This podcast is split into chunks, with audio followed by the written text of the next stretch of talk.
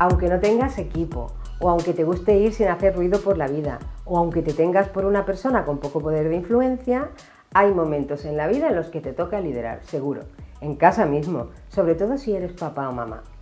Liderar no siempre es algo que puedes elegir y tampoco es siempre intuitivo, pero sí es la mejor manera que tenemos de transformar el mundo.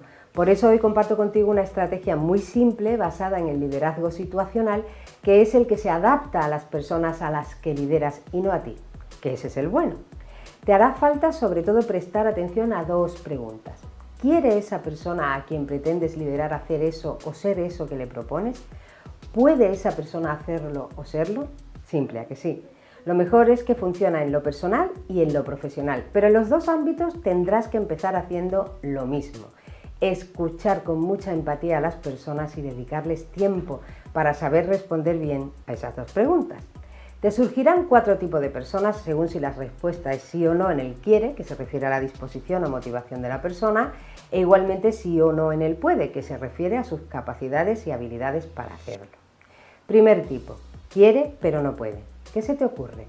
Ten en cuenta que está motivado o motivada, así que lo más lógico, que seguro que ya lo estás pensando, es ofrecerle una guía, formación, ejemplo. Aquí lideras de forma instructiva. Segundo tipo, ni quiere ni puede. ¿Y ahora qué? Pues necesitarás ejercer un poco de autoridad o si no la tienes, el poder que te dé tu puesto, tu rango o tu experiencia y así exigir, marcar límites, definir plazos, jefear. Aquí lideras de forma directiva.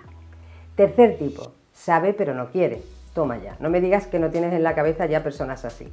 Hijos e hijas cabezotas, gente quemada en sus trabajos, amistades muy obstinadas. Necesitarás el tipo de liderazgo que más dedicación por tu parte requiere. Tendrás que despejar posibles miedos e inseguridades que quizás no tengan nada que ver con lo que le estamos pidiendo. Aquí lideras motivando. Y por último, con quien quiere y puede, ponte a su servicio, pregúntale qué necesita y dale las gracias. No te olvides también de ir aumentándole el reto para que no deje de crecer hasta que te supere a ti. Eso es liderar con el foco puesto en las personas y no en tu cara. Pero ¿y tú? ¿Quieres? ¿Puedes? Saber manejar estas dos variables de tu autoliderazgo es otra habilidad de la gente inteligente.